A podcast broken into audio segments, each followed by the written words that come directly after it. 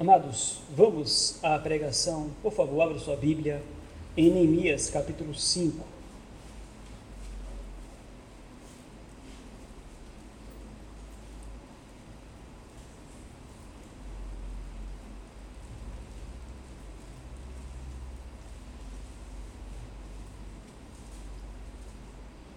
Peço que também abra sua Bíblia em Deuteronômio 23.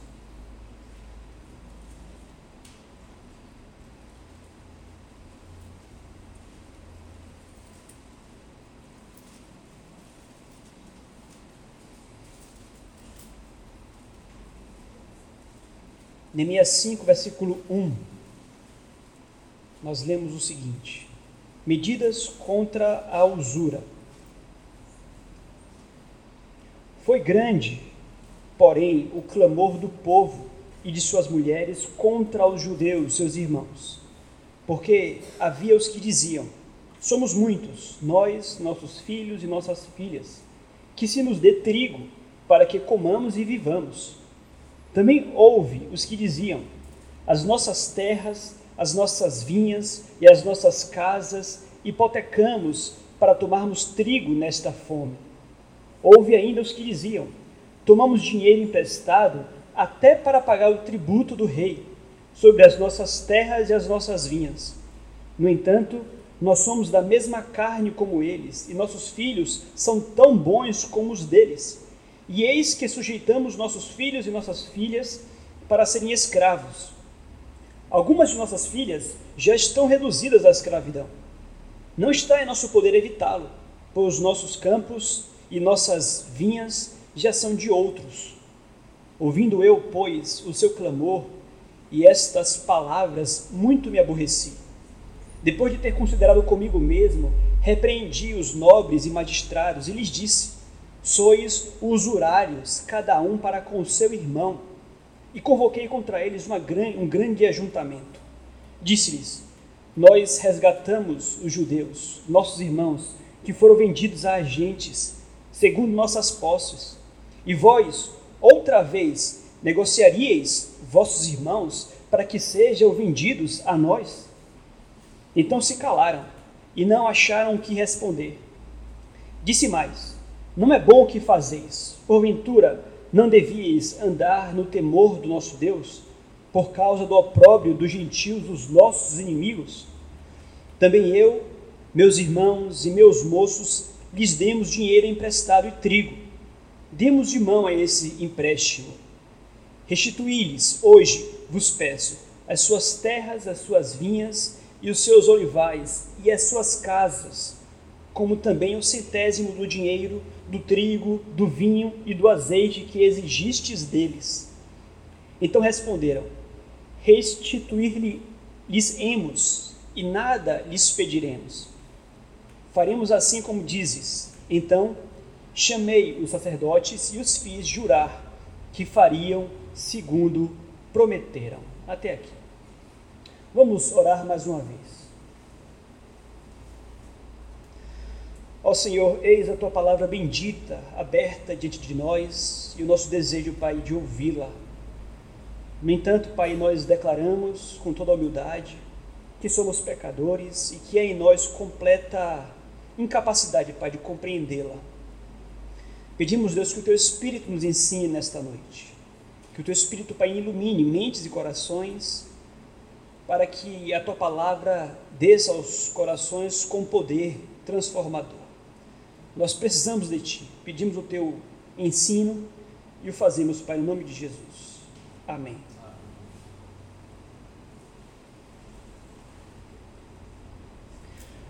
O empréstimo pode ser uma ótima solução a depender do seu problema e a depender da forma como você pega este empréstimo. Falei isso pela manhã.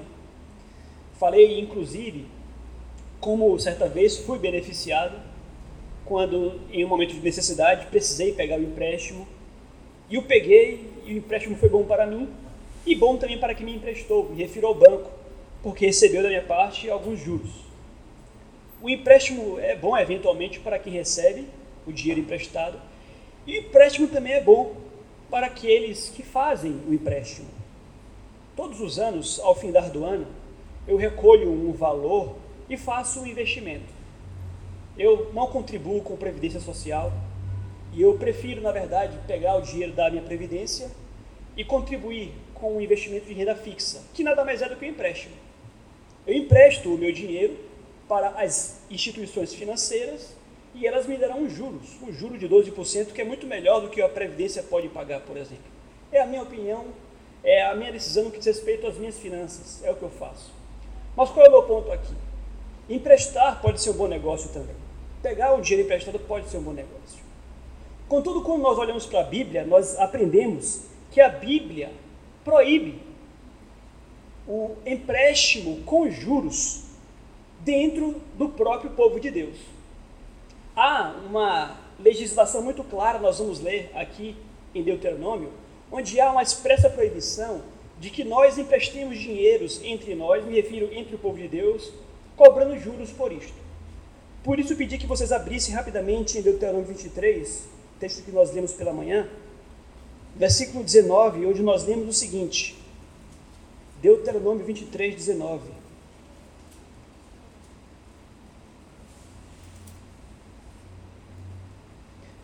A teu irmão, a teu irmão não emprestarás com juros, seja dinheiro, seja comida ou qualquer coisa que é costume se emprestar com juros.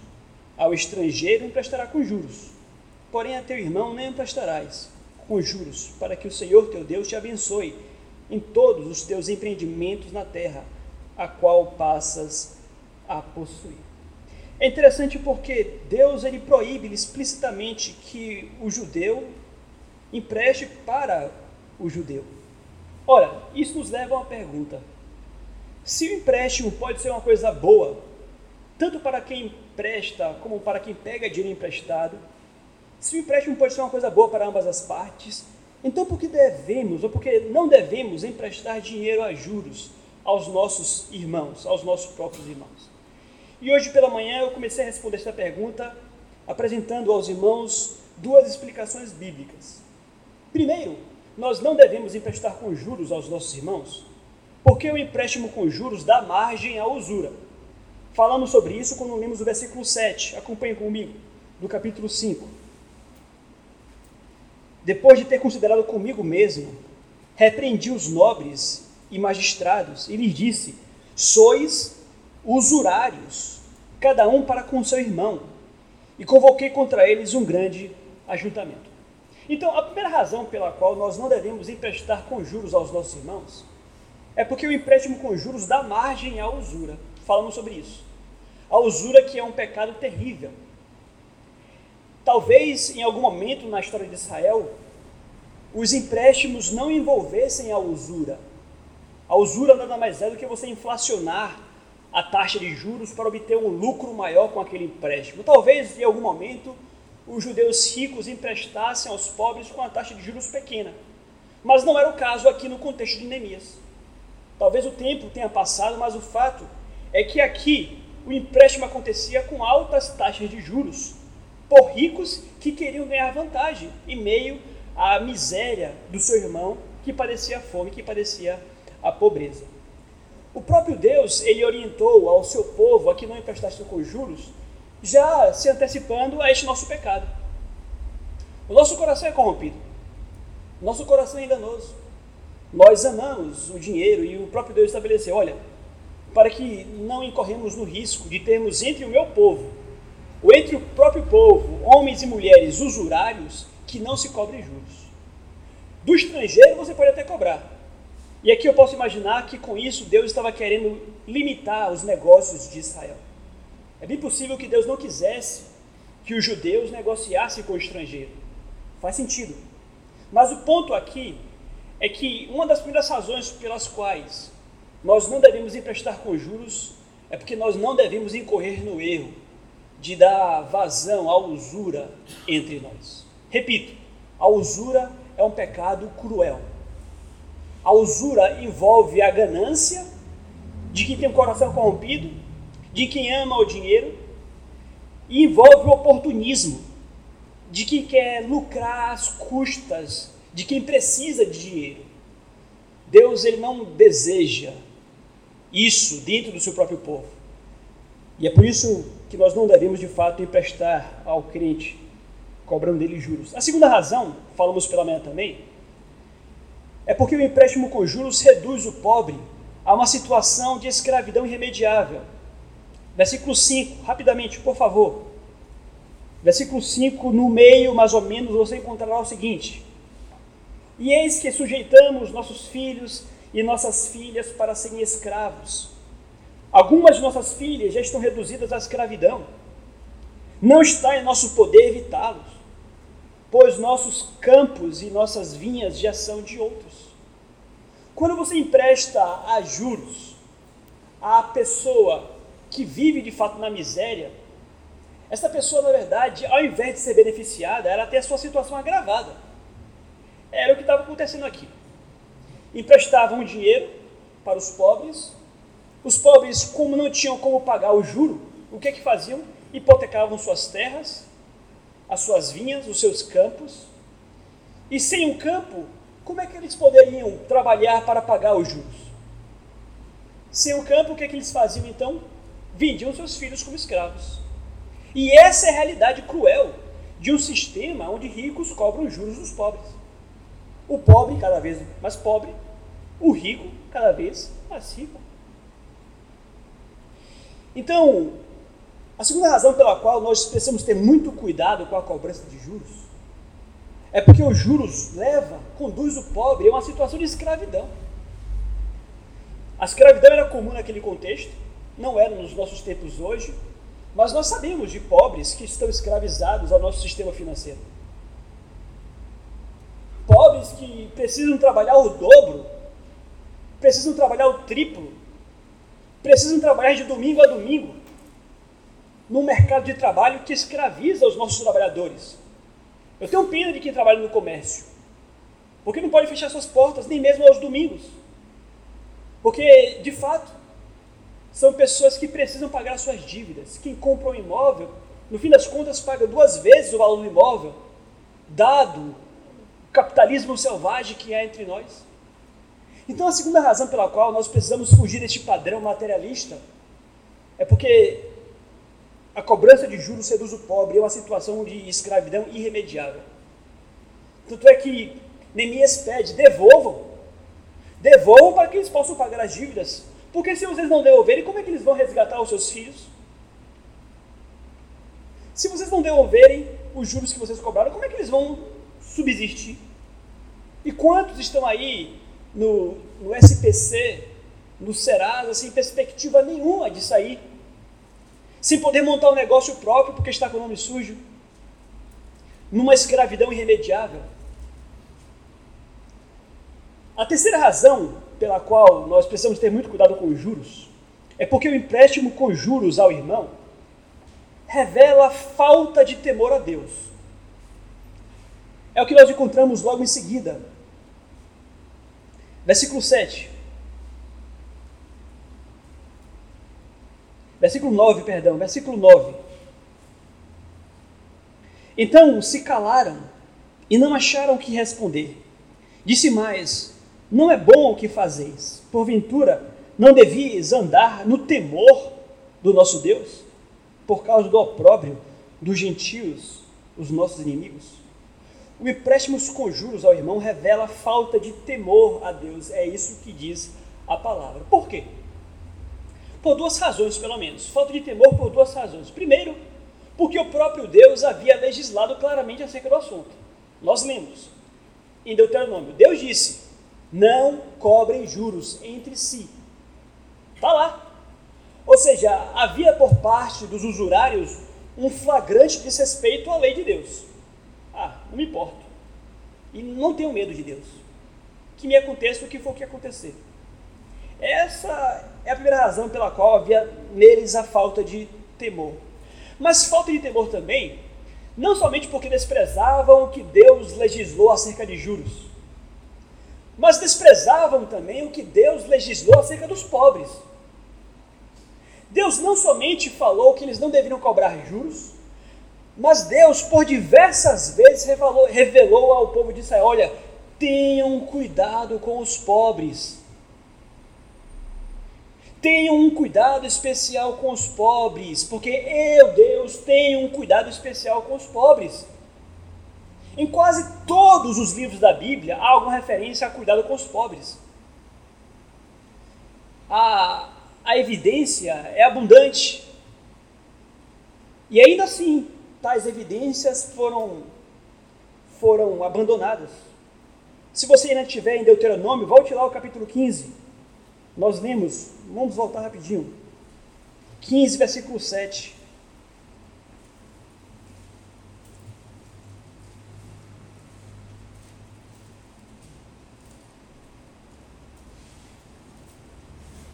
A, a lei de Deus é perfeita. Nós não encontramos um estatuto como esse e, e em nenhuma outra legislação dos demais povos.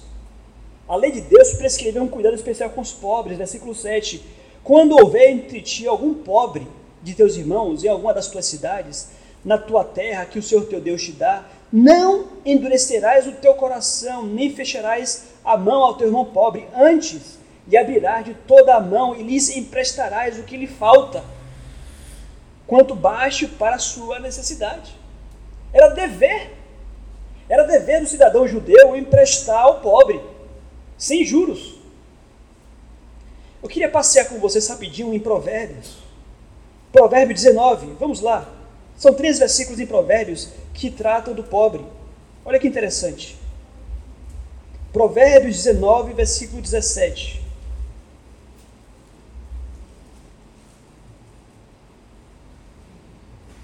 Vamos ler juntos? Juntos. Quem se compadece do pobre, ao Senhor empresta, e este lhe paga o seu benefício. Olha, empreste para o pobre, você estará emprestando para Deus. Versículo, capítulo 28, versículo 27. Capítulo 28, versículo 27. Somente, a primeira frase. O que dá ao pobre não terá falta. Por fim, versículo 9 do capítulo 22.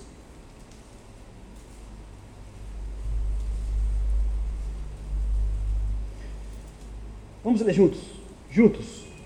O generoso será abençoado, porque dá do seu pão ao pobre. Deus tem um cuidado tão especial com os pobres que ele te dá promessas maravilhosas. Ele diz: Olha, cuide do pobre e eu vou cuidar de você. Não vai lhe faltar nada. Olha que maravilha.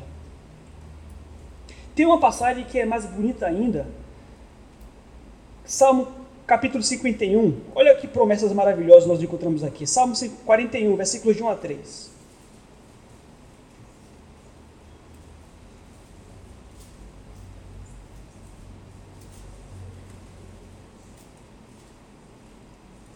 Diz assim: Bem-aventurado o que acode ao necessitado. O Senhor o livra no dia do mal. O Senhor o protege, preserva-lhe a vida e o faz feliz na terra. Não o entrega à descrição dos seus inimigos. O Senhor o assiste no leito da enfermidade, na doença, tu lhe afofas a cama. Olha que maravilha. Há a promessa da parte de Deus que a pessoa generosa será cuidada por Deus até mesmo no leito da enfermidade. Então tudo isso aqui revela que de fato Deus ele tem um cuidado especial. E se você de fato despreza aquele a quem Deus tem esse cuidado especial, você revela a completa falta de temor. Então essa aqui é a terceira razão pela qual nós devemos ter muito cuidado com juros, e em especial no que diz respeito aos pobres, porque revela a falta de temor ao seu Senhor aquele que tem um cuidado especial, especial por eles. A quarta e última razão pela qual você tem que ter cuidado com os juros é porque o empréstimo com juros ao irmão traz vergonha para a igreja diante do mundo. É o que diz o versículo 9, mais uma vez. Acompanhe comigo. Neemias 5, versículo 9. Então se calaram e não acharam que responder. Disse mais: não é bom o que fazeis, porventura não devias andar no temor do nosso Deus? Agora, por causa do opróbrio dos gentios, os nossos inimigos? O que seria opróbrio? Opróbrio é o vexame público, é a vergonha pública. O que Neemias denuncia aqui é o seguinte: olha, eles estão rindo da gente. Os gentios, os nossos inimigos, Sambalate, Tobias, eles que estão nos impedindo aqui de construir o muro, eles estão rindo da gente. E sabe por que eles estão rindo da gente? Porque nós fomos lá e compramos os nossos irmãos como escravos deles. E trouxemos os nossos irmãos para cá. Nossos irmãos vieram, ficaram endividados nas mãos de vocês e vocês nos venderam de novo para eles. E na, lá nós vamos comprar deles novamente? Estão rindo na nossa cara. E é interessante porque isso aqui provocou a ira de Neemias. Neemias ele ficou furioso. Versículo 6 diz o seguinte: quando Neemias ele tomou noção do que estava acontecendo, Neemias capítulo 5, versículo 6, o texto diz o seguinte: Ouvindo eu, pois, o seu clamor, e estas palavras muito me aborreci. Ele não somente se aborreceu, ele muito se aborreceu. E qual foi a razão principal pela qual Neemias ficou tão furioso? Porque não se tratava de irmãos que estavam sendo escravizados pelos pagãos. Mas o que tornou Neemias tão bravo foi o fato de que isso estava acontecendo dentro do povo de Deus. Dentro do próprio povo de Deus. Alguém pode perguntar, mas pastor, será que Neemias ele pecou ao se irar dessa forma? E é evidente que não, Neemias ele não foi um líder impassível. Ele não agiu de forma imparcial. A sua reação foi boa para o povo. O desfecho foi ótimo. Nós vimos aqui. Trouxe união, inclusive. É óbvio que Neemias não perde o controle, e é interessante isso, porque logo depois o que nós lemos é o seguinte, versículo 7. Depois de ter considerado consigo mesmo, repreendi os nobres e magistrados. Ele ficou furioso, não perdeu o controle, não agiu de forma destemperada, ele refletiu consigo mesmo e após refletir tomou uma decisão. Ele repreendeu os nobres. O que, aliás, foi uma atitude muito corajosa. Ele mexeu ali com gente grande. Repreendeu, corrigiu, e não somente isso, o texto vai falar que ele conclamou um ajuntamento. Convoquei contra eles um grande ajuntamento, o que denota aqui de fato que Neemias praticamente processou eles. Ele, ele, ele colocou seriedade neste negócio aqui, vamos resolver isso aqui. Por quê? Porque era algo absurdo acontecendo dentro do próprio povo de Deus. Ele não foi covarde, ele não foi imparcial, ele reagiu, ele convocou esse grande, esse grande ajuntamento. A reação dos credores nós vimos, eles ficaram calados, não tinham como se defender. Quando Neemias trouxe a verdade dos fatos à tona, à tona eles ficaram envergonhados e tinham que ficar mesmo. E ele falou: Olha, os gentios estão rindo da gente. Trazendo isso aqui para o nosso contexto, a mesma coisa acontece quando no mundo, o mundo observa que entre nós o nosso amor não passa daquele amor de palavras. Os gentios sabiam, na verdade, os gentios sabiam que os judeus eles tinham uma legislação específica. Os gentios sabiam que cabia ao judeu não escravizar o seu irmão. Eles sabiam disso e riam da cara dos judeus disso. O mundo lá fora conhece também quais são os nossos estatutos, quais são as nossas regras. O mundo lá fora sabe que nós pregamos o amor. O mundo lá fora sabe que nós ensinamos ao mundo que devemos amar. Mas se há entre nós a desunião, se nós não nos socorremos a nós mesmos, nós somos objeto de chacota. Então, o que é que esse texto nos ensina? Em termos muito claros que nós devemos emprestar aos nossos irmãos, mas sem lhes cobrar juros algum. E se porventura, eu creio que não há entre nós, se porventura alguém emprestou a juros, que se lhe devolva qualquer espécie de lucro, porque é isso que acontece no texto, e esse é o desfecho do texto. O desfecho do texto nós encontramos no versículo 10, quando Neemias toma atitude, que é a seguinte: também eu, Meus irmãos e meus moços, lhe demos dinheiro emprestado e trigo. Demos de mão este empréstimo. Restituí-lhes hoje, eu vos peço, as suas terras, as suas vinhas e os seus olivais, as suas casas, como também o centésimo do dinheiro, do trigo, do vinho e do azeite, que exigistes deles. E o texto segue. Então é interessante porque Neemias ele se coloca no meio. Ele fala: Olha, eu, meus irmãos, os meus moços, ou seja, os meus funcionários, quem sabe, nós também emprestamos trigo, emprestamos dinheiro, mas nós demos de mão a este empréstimo. E com relação a isso aqui, há algumas, algumas discordâncias entre os comentaristas. Alguns irão dizer que o próprio Neemias emprestava juros. O Jay Packer ele defende que Neemias ele estava errado também. E que por estar errado, o próprio Satanás tentou armar para Neemias. Por estar errado, o próprio Satanás teria tentado desmoralizar Neemias, criando esse caso aqui.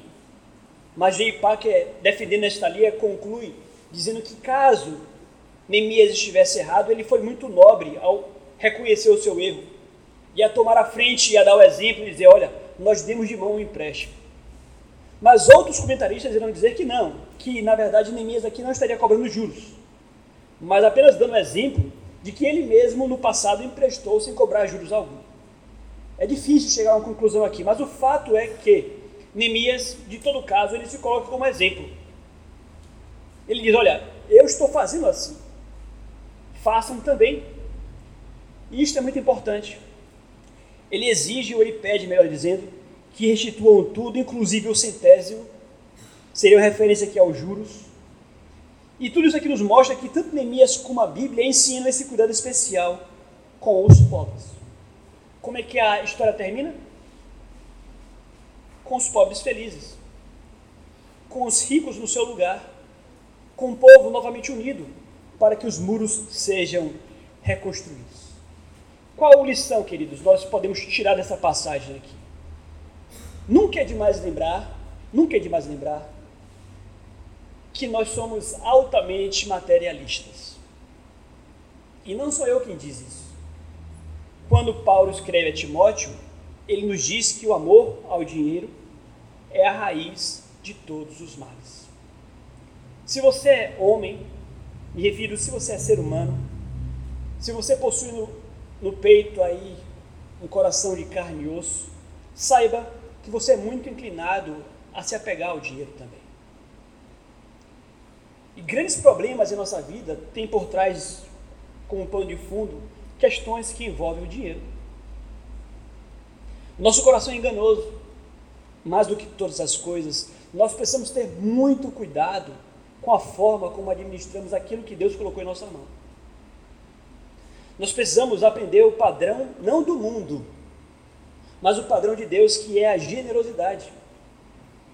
Às vezes nós achamos que estamos fazendo muito quando damos uma esmolinha pequena ou o que quer que seja.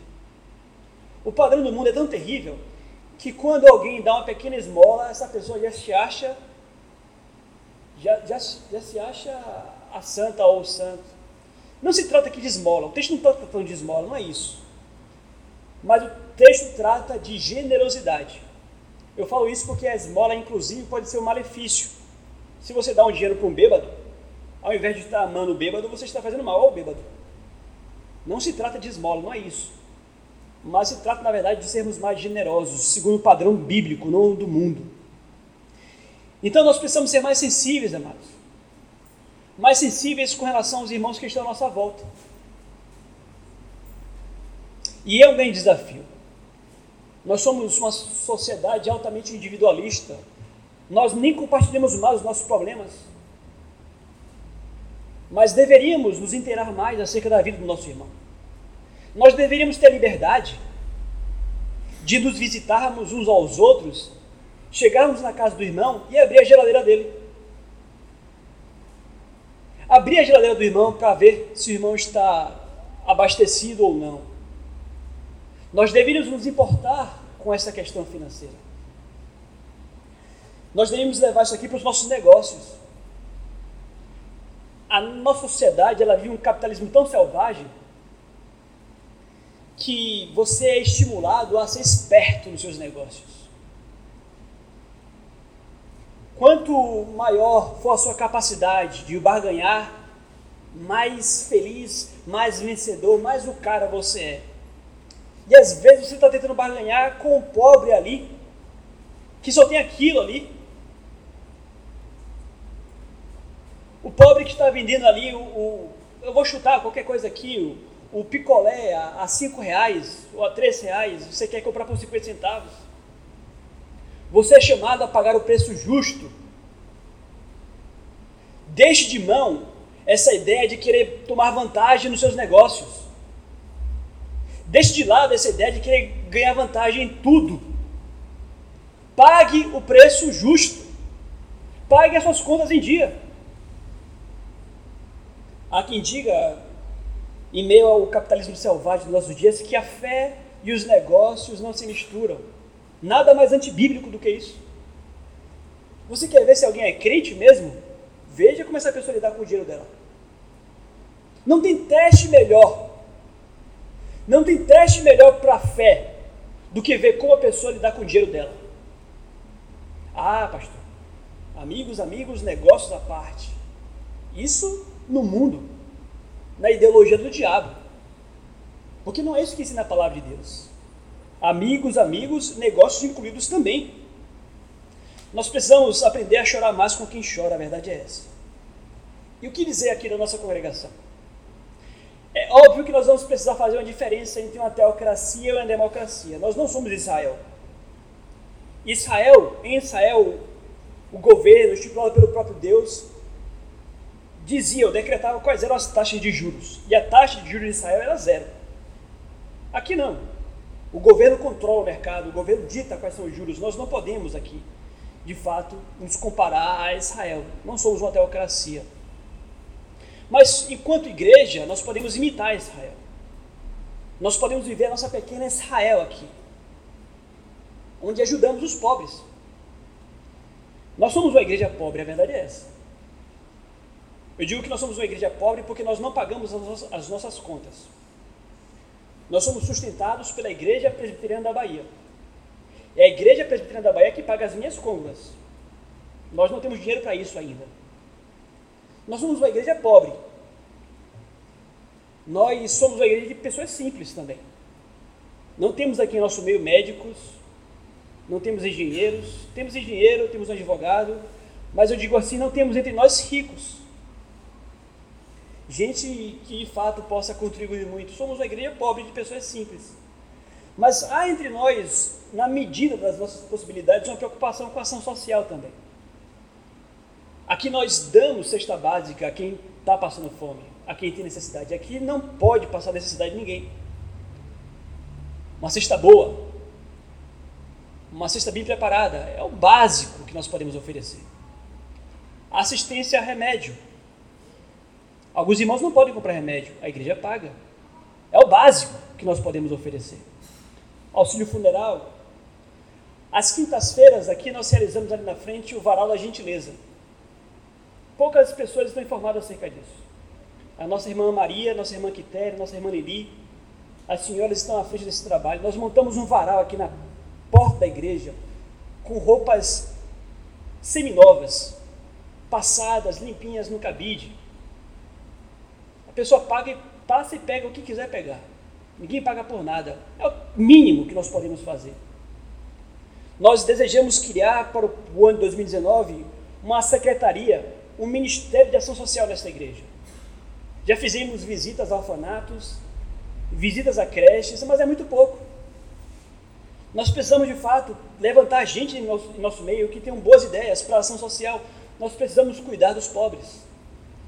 É evidente que hoje em dia a situação é melhor porque há, da parte do governo, a assistência social também. Mas a igreja ela tem que estar imbuída nisso.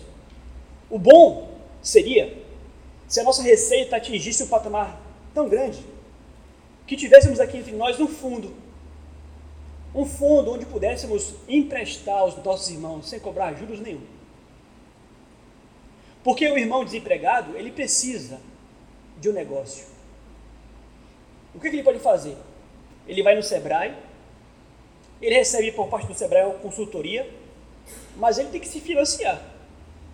Ele pega um empréstimo para montar um negócio, para montar uma, uma guia. Ele pega o empréstimo e paga duas vezes mais. O ideal era que nós pudéssemos dar uma consultoria. Irmãos desempregados há um ano, há dois anos, que nós pudéssemos sentar com esse irmão e perguntar, irmão, o que, é que você sabe fazer? E, e aproveitar aqui os administradores que nós temos entre nós. Temos gente aqui capacitada para isso, que poderia dar uma boa consultoria, fazer um plano de negócio, financiaríamos o negócio desse irmão. Mas nós ainda precisamos pagar as nossas próprias contas. Nós ainda não pagamos. Talvez seja sonhar demais, mas nós precisamos fazer mais pela área social em nossa igreja. Que possamos dar uma assistência jurídica que não tem dinheiro para pagar. Que nós possamos dar aula de reforço escolar aos nossos jovens que estão indo para a recuperação, colégios públicos, que têm um ensino de péssima qualidade. O que, é que você sabe fazer? Sabe ensinar matemática? Ensinar física? Você poderia sentar com a criança uma vez por semana para dar um reforço escolar para ela de graça? Nós precisamos pensar mais. Nós precisamos de fato cuidar mais. É isso que a Bíblia exige de cada um de nós. Que Deus nos ajude, Deus nos dê graça, que Deus tenha misericórdia.